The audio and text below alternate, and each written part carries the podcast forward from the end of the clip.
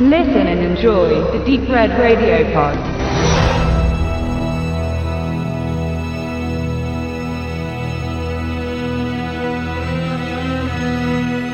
Das Grauen kommt um 10, wenn es Stranger Calls aus dem Jahre 1979 USA. Wenn man diesen Film in einem Satz zusammenfassen müsste, könnte man sich dem bedienen, der bei Wikipedia steht, und zwar A psychopathic killer terrorizes a babysitter, then returns seven years later to menace her again. Ganz so einfach und ganz so simpel gestrickt ist es dann doch nicht, ähm, denn der Plot ist durchaus vielschichtiger. Äh, und das kann dazu führen, genau wie die Beschreibung auf dem Covertext der neuen Blu-ray-Veröffentlichung von Explosive Media und Alive, dass die Erwartungen der Zuschauer in eine etwas falsche Richtung gelenkt werden und durchaus die Gefahr besteht, dass man sich vergreift, weil man einfach was anderes erwartet und dann ein bisschen enttäuscht ist. Zum Inhalt. Äh, es geht letztendlich schon darum, dass Jill Johnson, gespielt von Carol Kane, der ein oder andere kennt sie vielleicht als die Oma aus den Adams Family Filmen oder der, als der Geist der Gegenwart aus Die Geister, die ich rief, ist hier in noch etwas jüngeren Jahren eine Babysitterin, die bei der Familie Mandrakis im Einsatz ist. Ganz klassisch, wie es damals war. Studentin kommt zum Lernen abends, Kinder sind schon im Bett, Eltern gehen essen.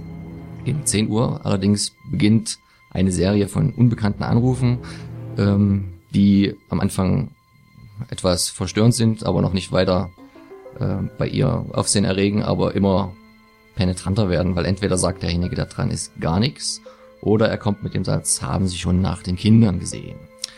Sie wird also immer unruhiger und verständigt auch irgendwann die Polizei, welche allerdings meint, dass sie so lange noch nicht eingreifen könnte, wie keine wirkliche Bedrohung besteht.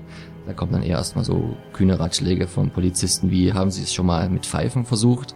Falls Sie eine Pfeife im Haus haben, pfeifen Sie so laut Sie können ins Telefon und vielleicht platzt ihm ja das Trommelfell und er wird Sie nicht mehr belästigen.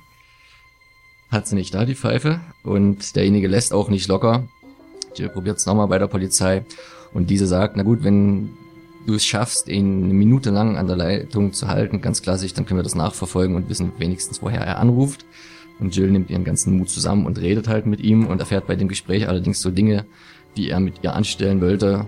Ich möchte mich mit deinem Blut einreiben, die sie vielleicht jetzt nicht gerne gehört hätte.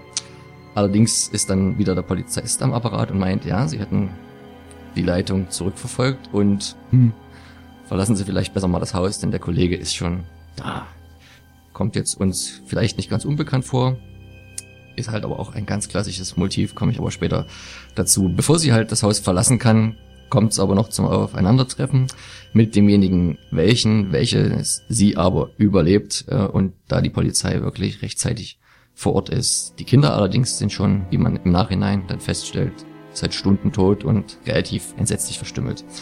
Der geistig gestörte Täter hat allerdings Glück, kommt in die Psychiatrie verlässt diese aber nach sieben Jahren wieder. Natürlich nicht ähm, regulär. Was ähm, die ganze Geschichte wieder ins Rollen bringt. Allerdings ist vorher erst ein interessanter Bruch im Film, denn das vermeintliche Konzept des Slashers oder des Home Invasion Thrillers wandelt sich total zu einem eigentlich relativ normalen Krimi oder auch Psychogramm und auch verschiebt sich vollständig die Perspektive, was die Hauptcharaktere angeht. Denn Jill, wo man jetzt dachte, dass sie die Hauptcharakterin für den Film ist, geht völlig verloren erstmal und kommt erst in den letzten zehn Minuten wieder. Ähm, Im Gegensatz nimmt jetzt Privatdetektiv und früherer Chefermittler John Clifford, gespielt von Charles Durning aus Muppets der Film oder Tutsi. Dieser rückt jetzt in den Fokus, der nicht verstehen kann, wie der Täter es wieder auf freien Fuß geschafft hat und sich selber auf die Suche macht, engagiert halt von den Eltern der damals getöteten Kinder. Weiterhin rückt eine ganz neue Figur in den Fokus, das ist nämlich die Nancy, welche nämlich von dem äh, früh schon sichtbaren äh, Psychopathen, Mörder in einer Bar angesprochen wird, der einfach ein bisschen auf der Suche nach Liebe ist. Und die Spannung in diesem Teil des Films resultiert letztendlich daraus, eher zu herauszufinden, welche der drei Personen ihrem Ziel am nächsten kommt, obwohl für den Zuschauer natürlich alles offen ersichtlich ist. Darauf muss man sich irgendwie einlassen und halt nicht einen reinen klassischen Slasher erwarten, so wie der Film halt eigentlich angefangen hat, obwohl wir uns natürlich in der Zeit, in, dem, in der Hochphase des Slasher-Films befinden, als dieses Genre quasi durchstartete. 78 mit Halloween, 80 mit Freitag der 13. und gleichen Jahr noch Prom Night, um nur ein paar zu nennen. Aber die sind natürlich nicht die Urgroßväter oder die Urgroßmütter, da kann man noch ein paar Jahre weiter zurückgehen und Filme wie Silent Night, Bloody Night oder Black Christmas, beide von 74, nennen. Letztgenannteren haben wir, wenn ihr euch erinnert, übrigens auch schon in der Weihnachtssendung im Programm gehabt. Ähm, ja, und später, niemanden brauche ich es erzählen, belebte sich das Genre quasi wieder in Form vor allen Dingen der Scream-Reihe, dankbarerweise von Wes Craven und Kevin Williamson und halt Ich weiß, was du letzten Sommer getan hast und diverser Klone. Man hat da auf ganz viele Versatzstücke zurückgegriffen, die halt auch in dem hier gesehenen Film schon waren. Allein die Geschichte mit dem Anruf aus dem Haus, früher, nun ist es das äh, Handy, früher war es noch die Festnetznummer vom zweiten Apparat. Da lautet der Satz damals noch, haben sie schon nach den Kindern gesehen, was, dann weiß Scream eher, was ist dein Lieblingshorrorfilm, aber im Grunde nicht viel anders, nur für ein etwas jüngeres Publikum. 2006 kam noch ein Remake zustande. Ich denke, das ist nicht großer Beachtung wert. Interessanter ist dann noch die Fortsetzung von 93, When a Stranger Calls Back.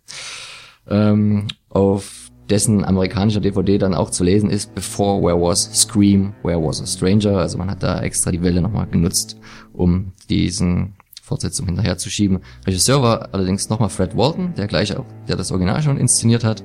Der hat nicht viel in seiner Vita zu stehen. Das Einzige, was man vielleicht noch kennt, ist April Fool's Day aka die Horrorparty von 86. Man hatte es damals sogar geschafft, den, die Carol Kane, also die Jill und den Charles Durning, den Privatermittler für die Fortsetzung nochmal zu gewinnen. Ich vermute, ich habe es ehrlich gesagt nicht gesehen, dass der Mörder allerdings jemand anders gewesen sein muss, weil der sah relativ tot aus, obwohl das ja finnische Produzenten noch nie daran gehindert hat, äh, weitere ähm, Abklatsche ihrer eigenen Werke zu inszenieren. Ähm, Fazit ist also, wer einen Slasher sehen will, aber ein bisschen auch empfänglich ist für Abweichung vom üblichen Konzept, kann da ruhig zugreifen bei das Grauen kommt in 10, denn es wird solider Grusel geboten und Suspense ohne künstlich aufgesetzte Schockelemente, allerdings mit ganz klassisch verzerrt quietschender Geigenmusik.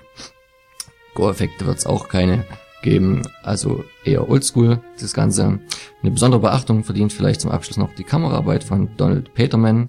Der ist ja fast noch der, der am spätestens mal am berühmtesten werden sollte, hat er dann in Folge noch Filme wie Flashdance, Star Trek 4, Get Shorty oder Men in Black ähm, abgefilmt und seine Arbeit zeichnet sich durch sehr schöne Kamerafahrten, Zooms und sehr atmosphärische und doch schon furchteinflößende Bildkompositionen aus. Deswegen durchaus eine Kaufempfehlung für die Blu-ray von Explosive Media Alive, wenn auch ich mir, mir bei wie jeden anderen älteren Film gerne etwas mehr an Bonus gewünscht hätte, ein Audiokommentar wäre sicher interessant gewesen. Aber trotzdem Empfehlung.